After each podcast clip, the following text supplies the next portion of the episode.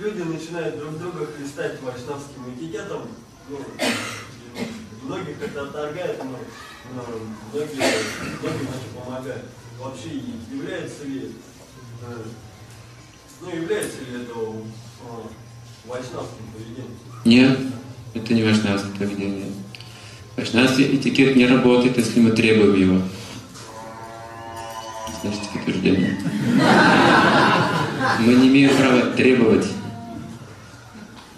к себе вайшнавского отношения. Мы имеем право требовать от себя это.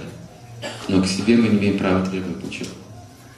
Это не вайшнавский этикет.